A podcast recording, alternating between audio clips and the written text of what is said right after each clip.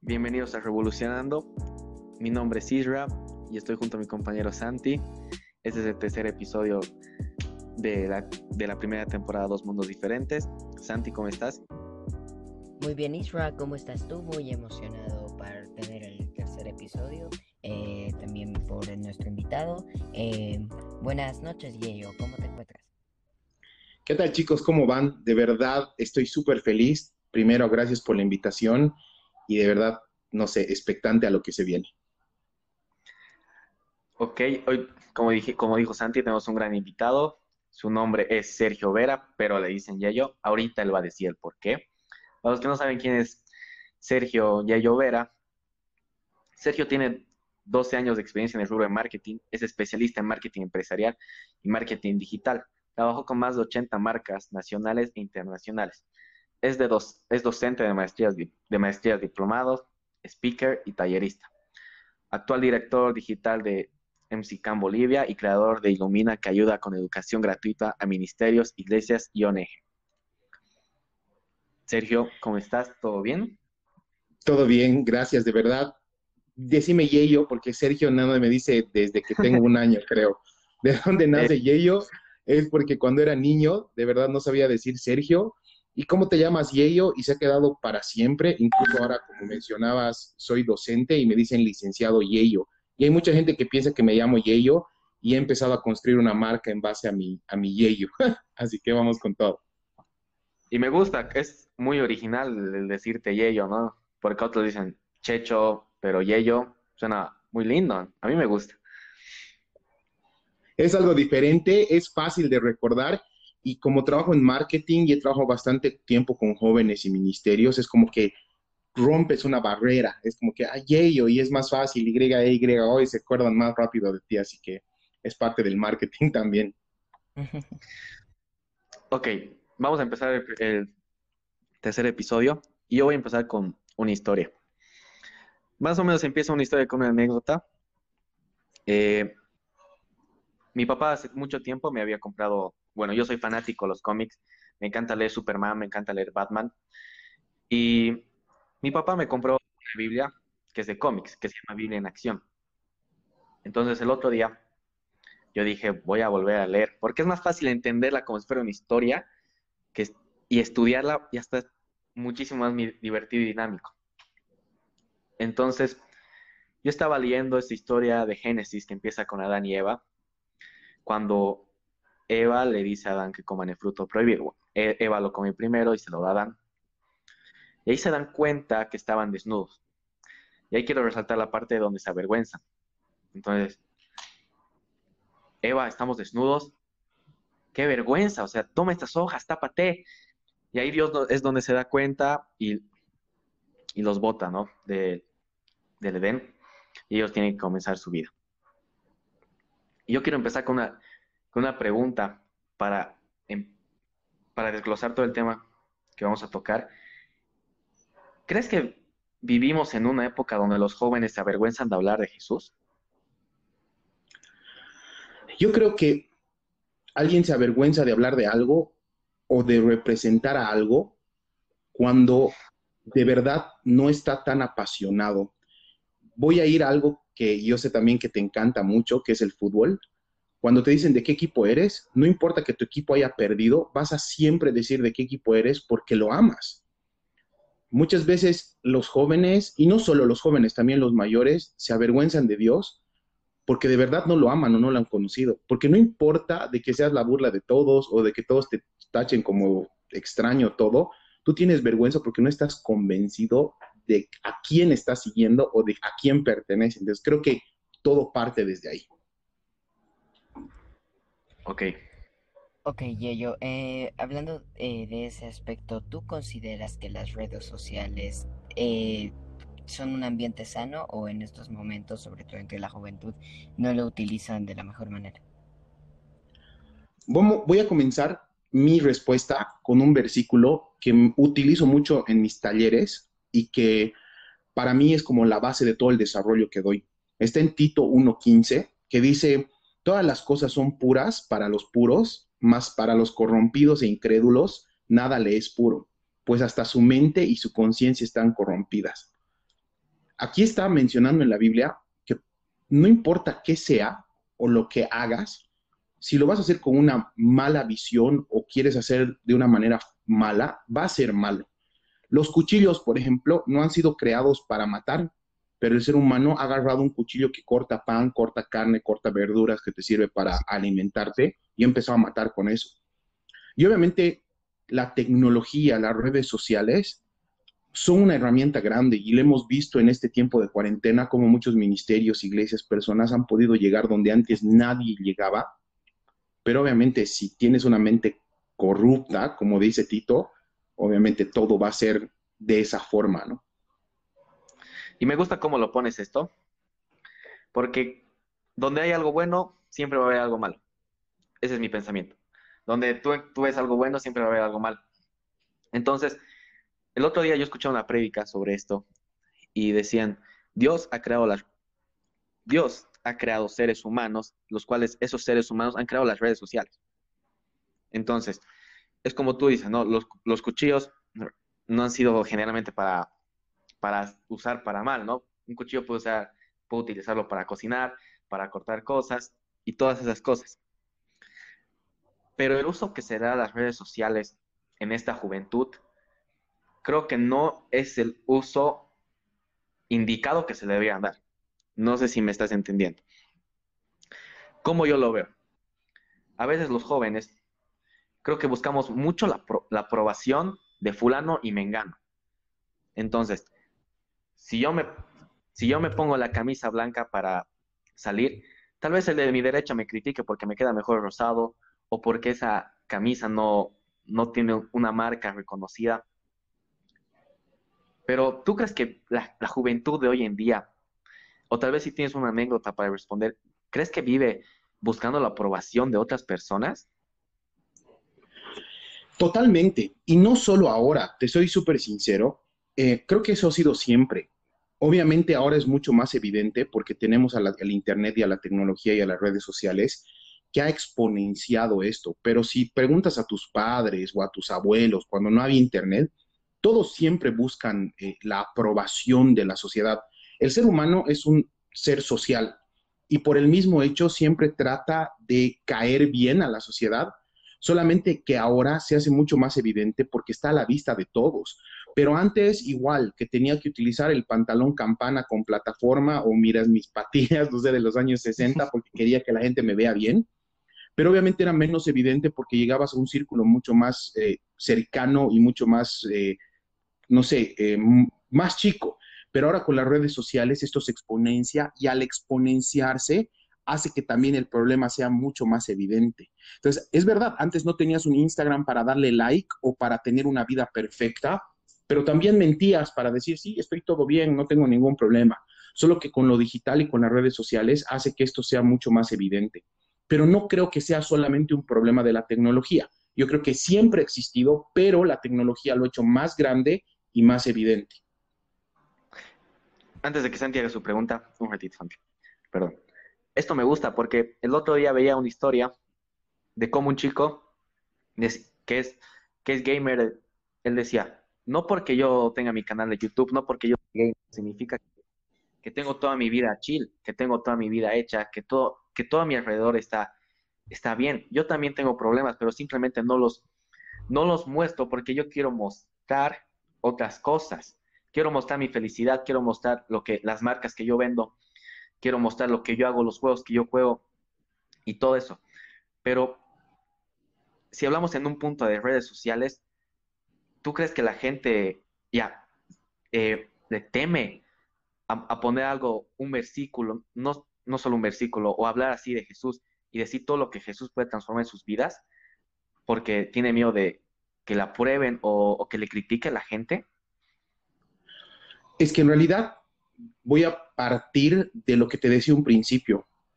Si a mí me da miedo hablar de Jesús o de Dios, es porque de verdad no estoy convencido de quién es Jesús y de quién es Dios. Si yo no voy a defender una de las cosas que, por así decirlo, amo, es porque no lo amo de verdad. Por ejemplo, a todos nos pasa que tenemos, no sé, un familiar o un amigo o tu cortejo, tu corteja, como dicen aquí, que capaz no sé, no se ve bien o no es el mejor, pero tú como amas a esa persona vas a defenderlo. El hecho, y perdón que utilice este ejemplo, pero creo que es el más obvio, de que tu equipo de fútbol capaz no sea el mejor de la liga, ni haya ganado un campeonato hace 10 años, y sea siempre de, la, de la tabla para abajo, de la mitad de la tabla para abajo, igual lo vas a seguir defendiendo porque amas eso. Pero cuando pones en evidencia a alguien que, como dices tú, defiende a Dios o saca un versículo, no saca un versículo, es porque simplemente no lo está viviendo ni está convencido de esto. En cambio, sí, tú, siendo cristiano, seguidor de Cristo, lo que quieras llamarlo, amas a Dios, no es que tienes que evidenciarlo o poner un versículo o compartir la prédica de tu iglesia, porque ya es parte de ti, va a ser automático. Vas a terminar siempre con un bendiciones o vas a decir gracias Dios o si te llama la atención algo lo vas a compartir porque ya es tu estilo de vida y porque estás convencido de que de verdad Dios no es algo más o una elección más, sino es tu vida y es todo lo que tienes. Eh, una pregunta, eh, yo veo muy evidente algunas veces en redes sociales, en los mismos comentarios de algunos posteos, yo hace un tiempo utilizaba mucho TikTok y veía muchos TikTokers cristianos que hablaban acerca del Señor, pero yo me entraba a los comentarios y realmente me sorprendía por cómo los insultaban de cualquier cosa. Y, y, también, también evidencio que eso sucede no solo con esas personas que hablan del Señor, sino con personas que pertenecen a, no sé, ciertos grupos que no están de acuerdo con los temas que la sociedad en este momento supuestamente eh, para ella están correctos.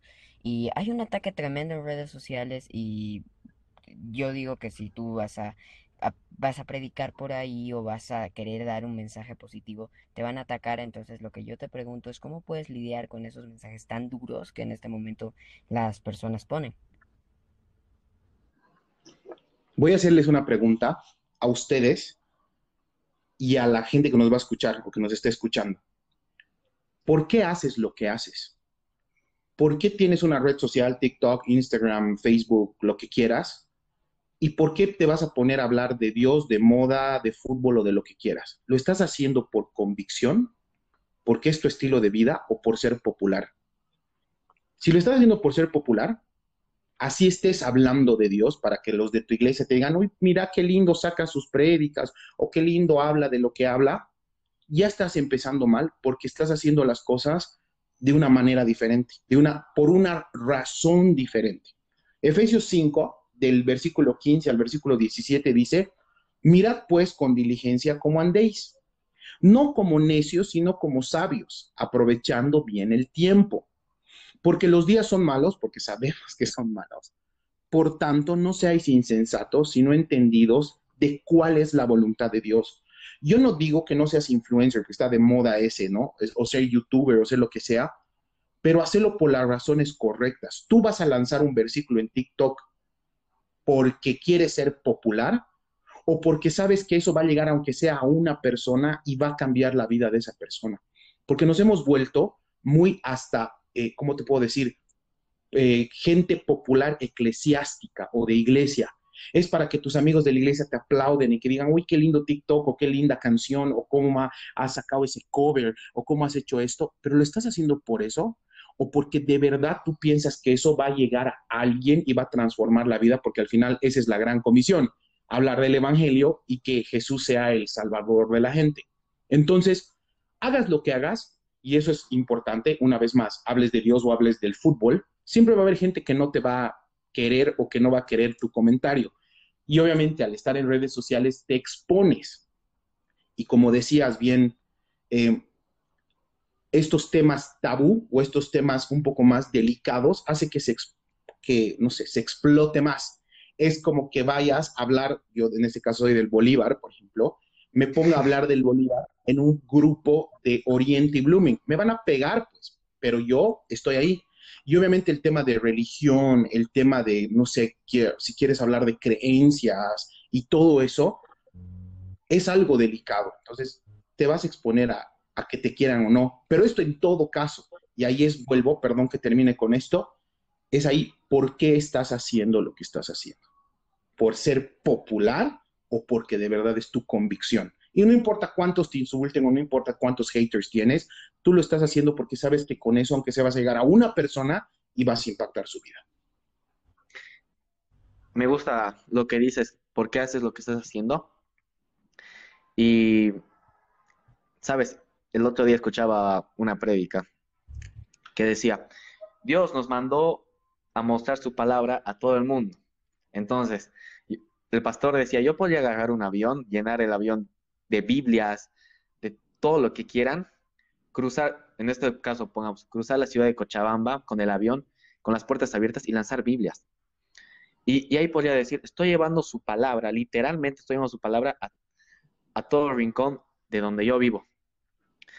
Pero me gusta cómo lo dices. ¿Estás haciendo las cosas por ser popular o porque realmente lo sientes de tu corazón? Dios nos mandó a hacer todas las, eh, evangelizar el mundo. Y en Colosenses 3:23 eh, lo voy a tocar, que, que dice, todo lo que hagan, háganlo de buena gana, como si estuvieran sirviendo al Señor Jesucristo y no a la gente. Y me gusta este versículo, lo toco porque a veces hacemos las cosas por aparentar algo que no somos, por ganar público y ese público que nos aplaudan, pero esos aplausos son para nosotros. Entonces nosotros nos volvemos popular haciendo cosas que a veces ni siquiera nos gustan o nos apasionan, pero, que, pero vendemos una imagen.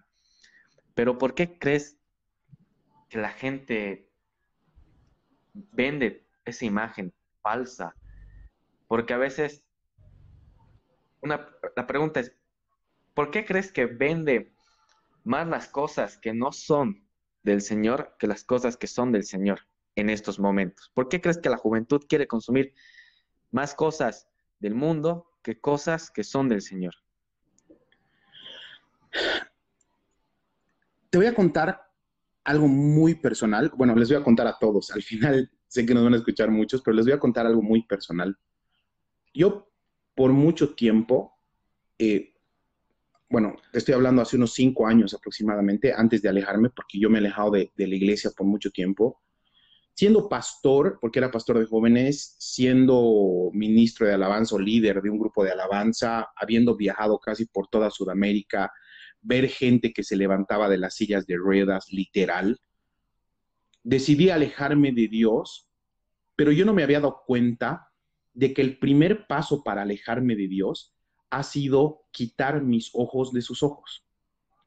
Cuando Dios dice, ¿qué es lo más importante o cuál es el gran mandamiento? Porque tenemos dos mandatos muy fuertes de Jesús en la Biblia, que es el gran mandamiento y la gran comisión. Y el gran mandamiento dice, y justamente está con los fariseos que tratan de engañarlo, y Jesús dice, hay algo que es importante y es lo más importante. Amarás a tu Dios sobre todas las cosas y también es importante de la misma forma amar a tu prójimo como a ti mismo. Más adelante en la Biblia nos dice que Dios es amor. Entonces, eso nos dice que que el día de que nosotros empezamos a quitar nuestros ojos de la vista de Dios por cualquier cosa, sea el fútbol, sea tu mamá, sea tu pareja, sea lo que sea, en ese momento empezamos a quitarle el primer lugar a Dios. Pero ¿por qué Dios te dice eso? Porque sabe que mientras tus ojos estén en Él, todo se va a ordenar, porque Dios es perfecto y Dios es amor. Entonces yo me he alejado de la iglesia porque he empezado a querer mis derechos, pero yo le decía, pero Dios, yo he trabajado, yo he hecho, yo he viajado, yo he hecho esto, yo he hecho el otro, y ese ha sido mi inicio de la decadencia que años más tarde ha significado apartarme de la iglesia. Ahora sí voy, ¿por qué cuento esto? Y voy a tu pregunta directamente. Los jóvenes, y no solo los jóvenes, también los grandes, porque echamos palo a los jóvenes, pero es también los grandes, prefieren hablar de ¿qué te puedo decir? Memes, pornografía, chistes doble sentido, XXX eh, cosas, no necesariamente malas, porque pueden hablar de noticias de todo, que de Dios, porque no le están dando el primer lugar a Él. Ahora voy a conectar aquí algo que tal vez va a parecer medio raro, pero voy a ser súper honesto. Hablar de Dios no necesariamente es que llenes tu muro de versículos ni utilices poleras que digan yo soy cristiano, o que vayas y con un avión entregues Biblias. porque la Biblia también dice que somos diferentes miembros y que la oreja es diferente a la nariz y a que a la boca y que al ojo y que cada una tiene un trabajo especial. Por ejemplo, en este momento yo no cumplo ningún rol en alguna iglesia. No laburo para, no sé, un ministerio todo, porque tengo claro que donde yo estoy, como profesor, como tallerista, como speaker, voy a hacer luz y durante el 99.8% de mis talleres, hablo de redes sociales, hablo de la, de la, no sé, de la, de cómo está Bolivia, del Facebook, del Instagram, pero mi penúltimo slide es un proverbios y ahí hablo de Dios. Pero no lo hablo porque tengo, estoy obligado a hablar de él, sino porque yo les digo, si he llegado a donde estoy en este momento y si soy quien soy en este momento, es por Dios. Pero yo me dedico todos los días hablar de cosas, si quieres, del mundo, de mis marcas, del mercado, de las redes sociales, de cómo hacer estrategias de marketing, fotografía, spots. Pero mi vida es un reflejo. Obviamente no soy perfecto, tengo que perfeccionarme cada día. Entonces, ¿qué pasa? No porque seas cristiano tienes que llenar tus redes sociales de versículos y tienes que hablar sí o sí de Dios. Hay gente que sí lo va a hacer, hay gente que lo hace muy bien, pero ahí está. ¿Dónde está lo que estás haciendo y dónde está tu responsabilidad. Hechos 13, 17 dice, así nos los ha mandado el Señor. Te he puesto por luz para las naciones, a fin de que lleves mi salvación hasta los confines de la tierra. Y ser luz es, puede ser luz siendo doctor, siendo arquitecto, siendo influencer, jugando juegos de video, em, haciendo música, siendo, eh, eh, no sé, actor de teatro. Mi mejor amigo es actor de teatro y en los últimos cinco años no ha hecho ni media obra cristiana o ha trabajado en iglesia.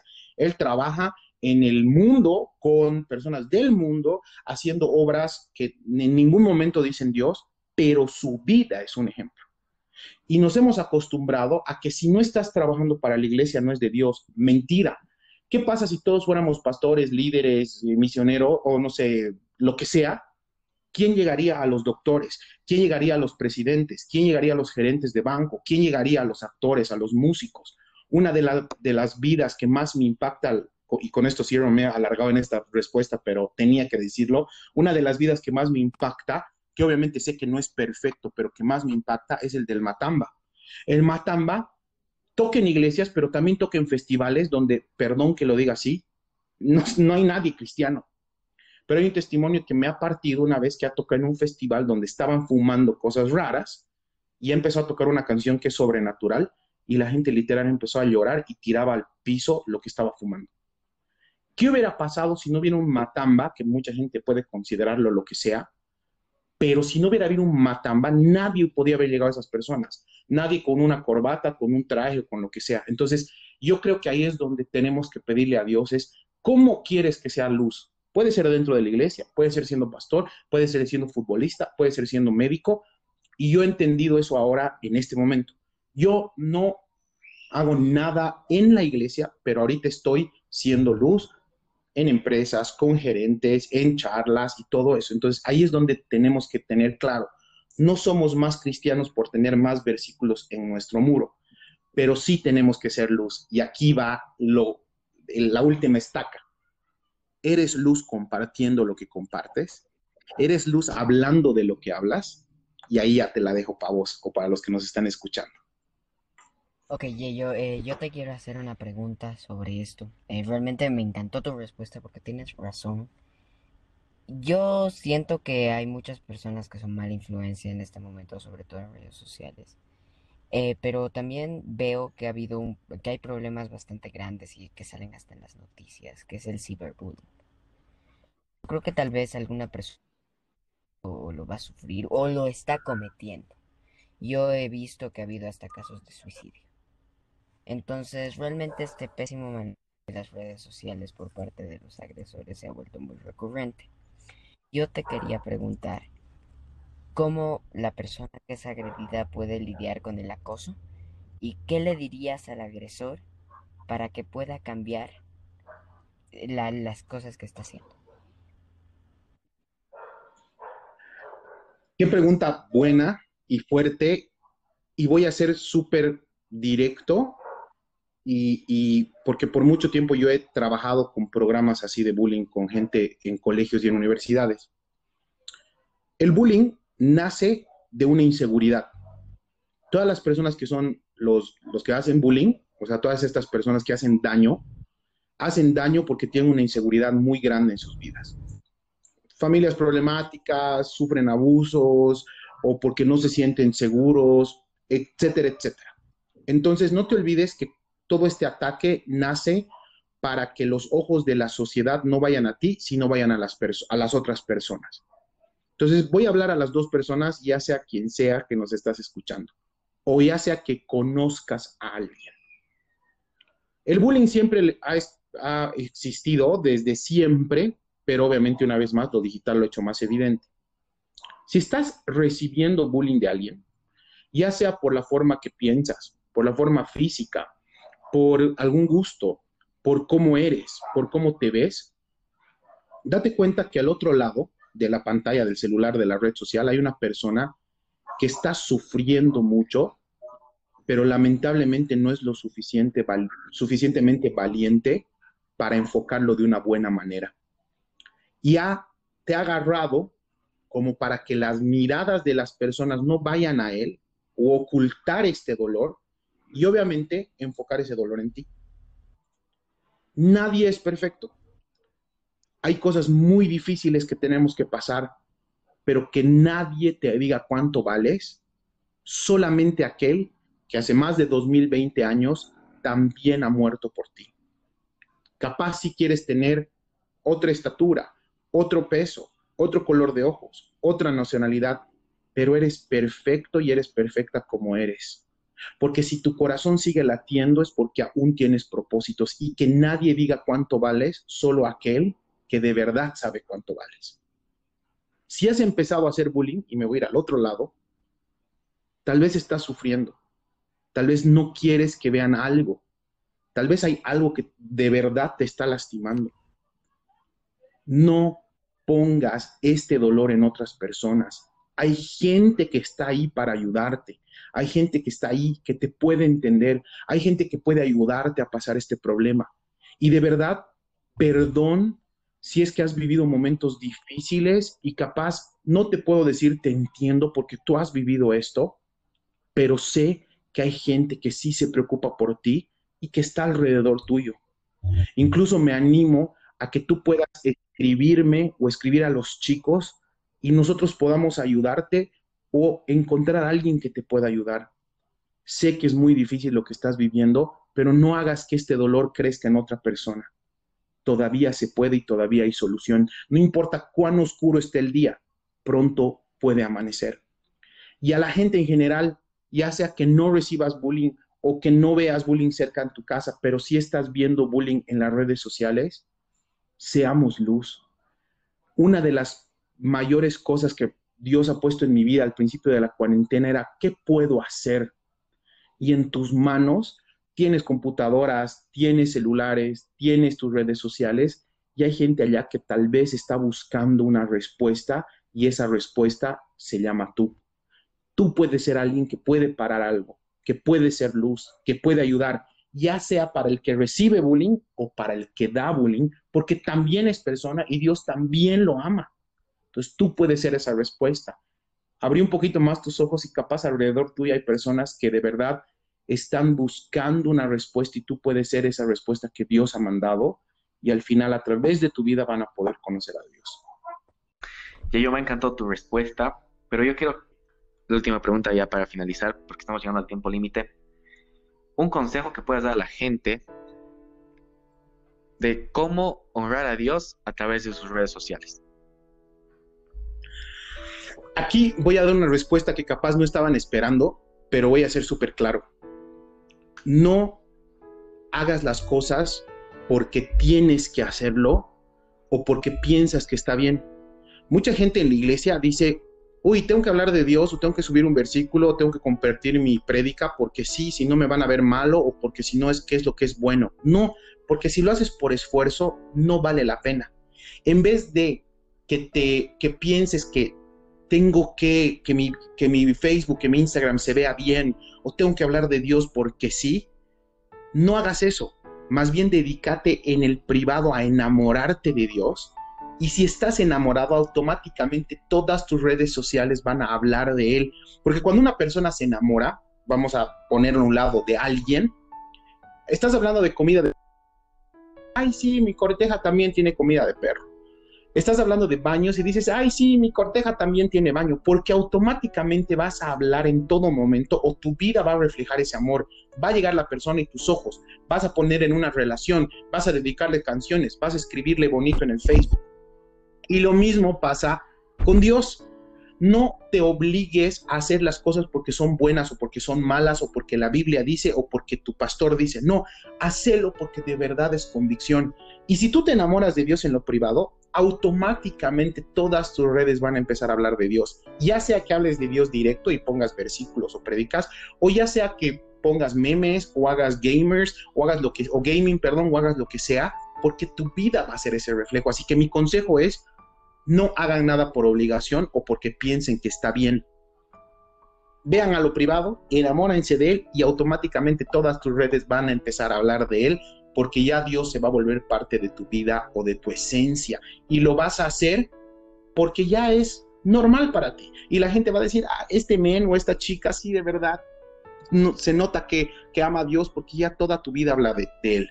No compartiendo cosas malas, no haciendo cyberbullying, no haciendo nada porque ya sabes que eso es malo y eso de verdad no le gusta a quien amas, que es justamente Dios. Me gusta tu respuesta porque antes hablabas de que hay que amar a Dios sobre todas las cosas y es verdad. Y cuando estás enamorado muestras el amor mediante testimonio vivo, más que testimonio hablado. Y hemos llegado justo al límite del episodio y ello te agradecemos una vez más que te hayas podido unir a esta entrevista. Nos ha encantado un montón y quiero acabar con un versículo que es Marcos 8:38 que dice, delante de esta gente malvada que rechaza a Dios, no se avergüencen de mí ni de mis palabras. Si lo hacen, yo, el Hijo del Hombre, me avergonzaré de ustedes cuando venga con el poder de mi Padre y de sus ángeles. Gracias, Yayo, una vez más. Gracias, Santi por estar de nuevo conmigo. Esto ha sido Revolucionando, el tercer episodio de la primera temporada, Dos Mundos Diferentes. Revolucionando un día más, una entrevista más. No se olviden de seguir a Yeyo por sus redes sociales, que les ha dado, ha hecho un, buen spot publicitario. Y gracias y que Dios los bendiga a todos. Gracias.